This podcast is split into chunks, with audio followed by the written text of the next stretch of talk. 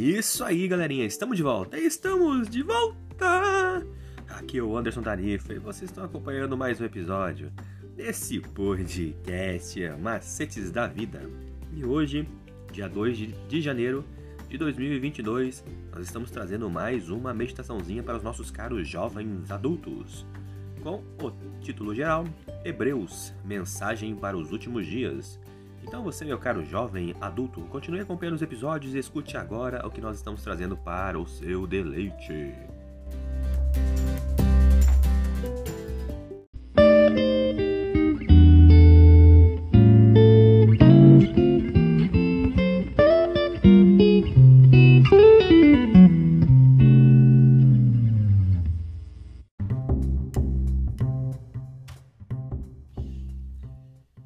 Tema de hoje é Jesus é nosso Rei.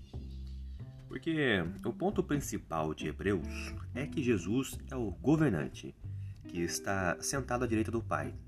Como Deus, Jesus sempre foi o soberano do universo, mas quando Adão e Eva pecaram, Satanás se tornou o príncipe deste mundo. Contudo, Jesus veio e derrotou Satanás na cruz, recuperando o direito de governar sobre aqueles que o aceitam como Salvador. Os dois primeiros capítulos de Hebreus focalizam Jesus como Rei.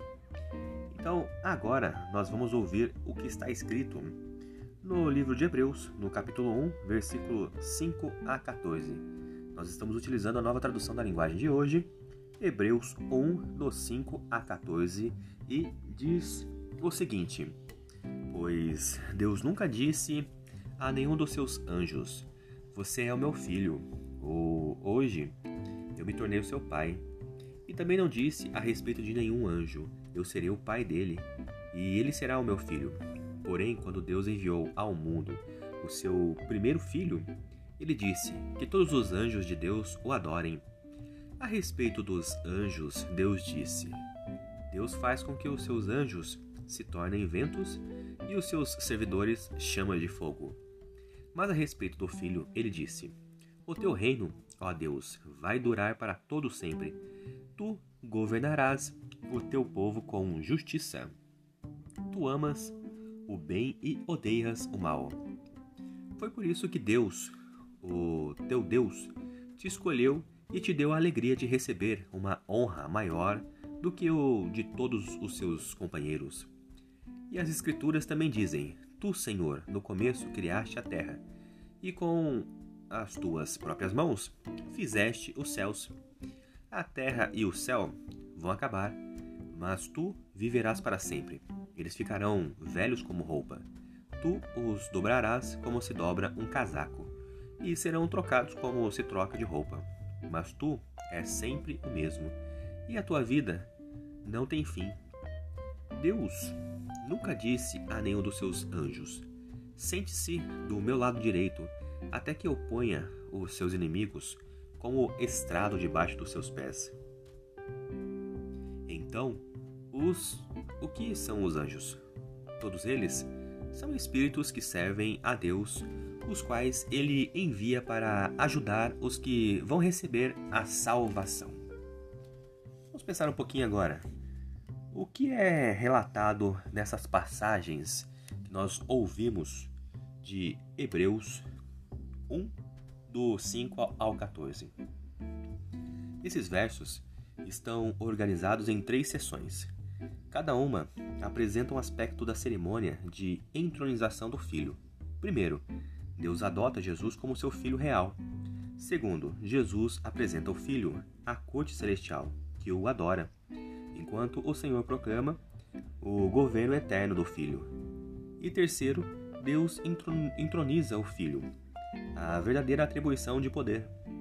Uma das crenças mais importantes do Novo Testamento é que, em Jesus, Deus cumpriu as suas promessas a Davi. Jesus nasceu da linhagem de Davi, na cidade de Davi, e durante o seu ministério, frequentemente, o chamavam de Filho de Davi e ele foi executado sob acusação de afirmar o seu rei, de afirmar ser o rei dos judeus. Pedro e Paulo pregaram que Jesus ressuscitou da morte, com o cumprimento das promessas feitas a Davi. E João identificou Jesus como o leão da tribo de Judá. Hebreus, é claro, concorda com esse conceito. Deus cumpriu as suas promessas a Davi em Jesus. Deu a ele um excelente nome, o adotou como o seu próprio filho e estabeleceu o seu trono para sempre. E o assentou à sua direita. E além disso, Jesus conduz o povo ao descanso de Deus e é o edificador da casa de Deus. Jesus, então, é o governante legítimo que faz guerra contra Satanás, o usurpador, por sua lealdade. Agora pense comigo: em que sentido é confortador saber que Jesus é o governante do universo, especialmente em meio a provações? É isso aí, galerinha. Mais uma vez, obrigado pela atenção que vocês estão disponibilizando para este canal. E vocês acabaram de escutar a leitura do nosso guia de estudos da lição da Escola Sabatina dos Adultos, um material editado e publicado pela Casa Publicadora Brasileira, detentora de todos os direitos de tradução e publicação em língua portuguesa. E esse guia tem como anseio falar do amor do Pai de forma objetiva, clara e com muito amor e carinho para os nossos ouvintes.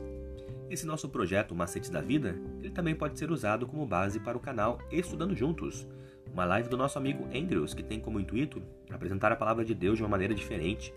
E para você que se interessou e quer saber um pouquinho mais sobre esse projeto, ele vai ao ar toda sexta-feira, às 20 horas, no canal do YouTube Estudando Juntos, hashtag LES.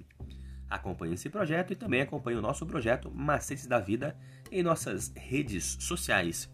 Nas páginas do Instagram e Facebook você pode encontrar através de Anderson Tarifa e Macetes da Vida em seu serviço de streaming digital.